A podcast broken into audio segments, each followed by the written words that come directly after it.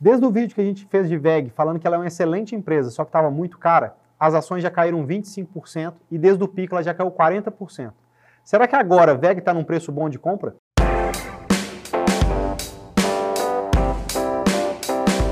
E no vídeo de hoje nós vamos sortear esse livro aqui, ó, Principles do Ray Dalio, um dos maiores livros de investimento que eu já li, escrito pelo maior gestor de hedge fund do mundo. Recomendo muito. Para quem quiser participar, basta colocar um comentário aqui no vídeo que já está participando do sorteio. Para quem já é rico no longo prazo, conhece o nosso processo, sabe que o vídeo vai ser bom, já dá um like. Para quem ainda não conhece, se gostar do vídeo, dá um like aí para ajudar que ele chegue cada dia a mais pessoas. Então agora, sem mais delongas, vamos analisar o resultado de VEG. Né? VEG tem um negócio legal que é muito difícil um resultado de VEG decepcionar. E uma das explicações de VEG ter sido uma empresa que só valorizou no passado, antes dessa queda, é um pouco por causa disso. E vamos entender por que, que isso acontece, né? Primeira coisa que a gente consegue ver, ó, a receita operacional líquida cresceu 34,5% do primeiro TRI versus o primeiro TRI do ano passado. Primeira coisa que a gente consegue ver, o primeiro TRI foi muito difícil para um monte de empresa e VEG coloca um crescimento de 35%. O EBITDA atingiu 1 bi 232 milhões de reais, um crescimento de 21,3% no primeiro trimestre. Então a gente vê que a margem EBITDA diminui um pouquinho, ela foi de 18,1%, 1,9 ponto percentual menor. O retorno sobre o capital investido, o que, que é isso, né? Uma empresa tem um monte de capital que vai segurar em momentos de dificuldade, vai ter coisa que não está diretamente alocado na operação, mas se você pega o retorno sobre o capital investido de VEG, foi 29,7%. A 12% de juros, você ter 29,7% de ROI, que é incrível. Mas pensa isso, essa empresa, 12 meses atrás, com a taxa de juros de 2%. Isso era 15 vezes maior do que a taxa de juros na época. É impressionante um ROIC desse em empresa de qualquer setor, mas é ainda mais numa empresa industrial como a VEG, que precisa de planta, que precisa de maquinário, que precisa que é muito mais capital intensiva do que uma empresa de tecnologia pura e simples, e ela conseguir isso realmente é uma empresa muito bem tocada. Uma das principais vantagens de VEG fica muito claro aqui nesse slide. Quando a gente pega o mercado interno, já foi responsável por 46% da receita, hoje ele é 51%, o mercado externo é 49% atualmente. E o que, que a gente vê nisso? Normalmente, os setores que a VEG está alocada, cada setor em específico tem uma certa ciclicidade. A gente vai ver ali no resultado que motores para appliances, geladeira, máquina de lavar roupa, por exemplo, está ruim nesse momento, mas a parte industrial, a parte fotovoltaica, de energia, está muito bem. Só que agora pensa que além de ter essa diversificação de linhas de negócio dentro de um país, você tem também uma diversificação de países. Então, normalmente a economia vai ter um país que está bom, então a Europa às vezes vai estar tá muito bem, não é um país, é um continente, mas alguns países da Europa vão estar tá muito bem, Brasil vai estar tá pior.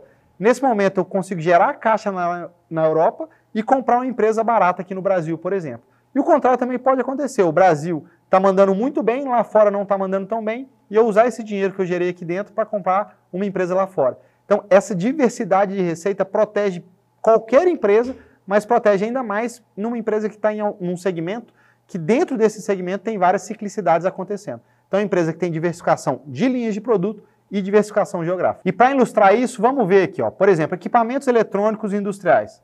Mercado interno cresceu 11,6%, mercado externo cresceu 34,8%. Quando a gente pega geração, transmissão e distribuição, isso é ainda mais forte.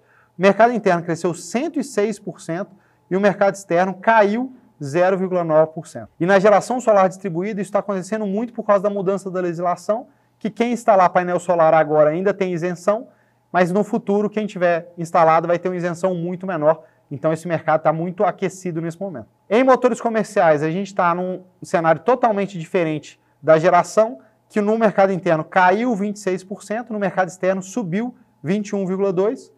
Tintas e vernizes, mercado interno cresceu 30% e no mercado externo subiu apenas 2,8%. Na parte de custos, a gente vê que no primeiro trimestre de 2022, perto do primeiro trimestre de 2021, a margem bruta caiu 4,1 pontos percentuais e aqui embaixo a gente consegue ver claramente que o principal custo aqui entre pessoal, depreciação, outros e materiais foi materiais, que antes era responsável por 70,4% do custo do produto vendido e foi para 74,1%. E a gente está vendo o aumento do minério de ferro, o aumento do ferro, o aumento do cobre, o aumento dos componentes para tintas e verniz, então isso realmente impacta muito o custo de materiais para a VEG. Por mais que a margem bruta tenha diminuído, na hora que a gente vê, a empresa fez o dever de casa e controlou os custos que ela conseguia controlar. Né? Custo de matéria-prima é quase impossível de você ter alguma influência, mas em despesa de vendas gerais e administrativas é possível. E a gente viu aqui que ela cresceu 13,7% em relação ao primeiro trimestre de 2021, muito abaixo da receita que cresceu 30% no mesmo período. Com isso, essas despesas representaram apenas 10,1% da receita líquida da empresa, 1,9 ponto percentual menor em relação ao primeiro trimestre de 2021.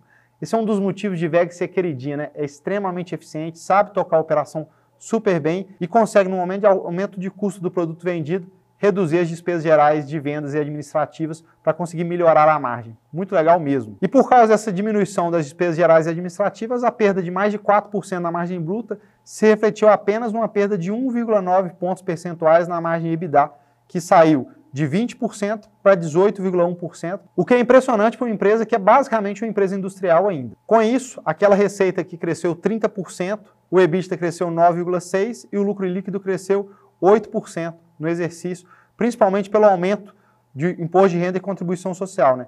que saiu de 124 milhões para 199 milhões, um crescimento de 59%, muito acima do EBITDA. Mas a pergunta que fica é, por que, que a empresa está super bem, e super bem em qualquer cenário, né? se a gente fosse olhar sem a crise que está acontecendo, a empresa já está mandando muito bem, e mesmo nesse cenário difícil, a empresa está conseguindo ser excelente, aumentar a receita, crescer forte, crescer lucro, crescer EBITDA, por mais que você tenha uma pequena diminuição de margem tanto em lucro quanto EBITDA e margem bruta. Mas o que, que a gente vê? Por que, que essa empresa está caindo 40% desde o pico, 22% esse ano? Por que, que isso está acontecendo? Vamos olhar aqui o fundamento, que isso vai ficar um pouco claro para a gente. O que, que a gente vê? Empresa vale 29,7 vezes lucro, 8,82 vezes valor patrimonial, com ROI de 30,3%. Se a gente for pegar se eu tenho um ROI, que é o retorno sobre o patrimônio líquido, de 30,3%, só que eu pago 8,82 vezes o valor patrimonial, o retorno que eu estou levando por essa empresa é simples, é 30,3 dividido por 8,82. Então eu estou levando um retorno de 3,43% ao ano. Por que, que não é só isso? Se a empresa continuar crescendo, isso vai se expandindo. Mas se a empresa não crescer muito, é por volta disso que eu levo. Não acredito que VEG não vai crescer, mas ela precisa crescer muito forte quando a gente está num ambiente de taxa de juros de 12%, por exemplo. Porque se eu vou levar um retorno nela de 3,5% aproximadamente, e a taxa de juros está 2%, é muito melhor investir nela do que quando a taxa de juros está 12%. E qual é o problema? Né? Uma das coisas que a gente fala muito aqui no canal. Preço importa e preço importa muito. Se eu compro uma empresa excelente e precifico ela acima da excelência, mesmo me dando resultados incríveis igual a da VEG, ela vai cair. No outro ponto é, se eu compro uma empresa que não é tão boa, mas que está precificada para ser péssima, e ela só for ok nos resultados, provavelmente ela já vai valorizar, porque o mercado espera menos. O grande segredo daquilo é entender o que, que aquele preço daquela empresa já embute e estudar se o futuro dessa empresa vai ser melhor do que o que aquele preço embute ou pior do que aquele preço embute. Então, hoje se projeta nesse preço de VEG que ela vai continuar crescendo dois dígitos altos por volta de 20% ao ano, meio que durante o longo prazo, possível, mas muito pouco provável. Então é aquilo, na hora que ela continua bem, receita foi muito boa, só que a taxa de juros subiu tanto, quando muda essa taxa de desconto da ação, a ação cai e cai mesmo. Ah, mas eu tenho VEG, nesse preço eu compro ou eu vendo?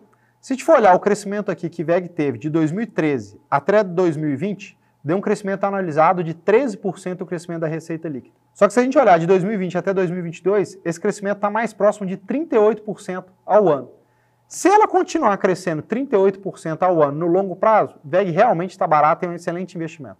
Só que se ela voltar a crescer 12%, ao múltiplo de 20 vezes lucro, VEG está extremamente caro.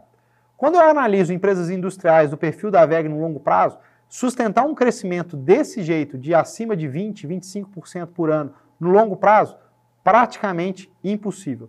Então, eu prefiro não investir em Vega agora, por mais que eu ache essa empresa excelente.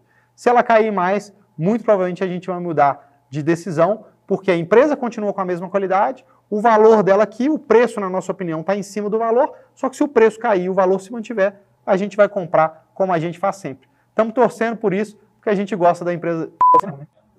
Não torcemos por isso, mas se isso acontecer, ficaremos muito felizes.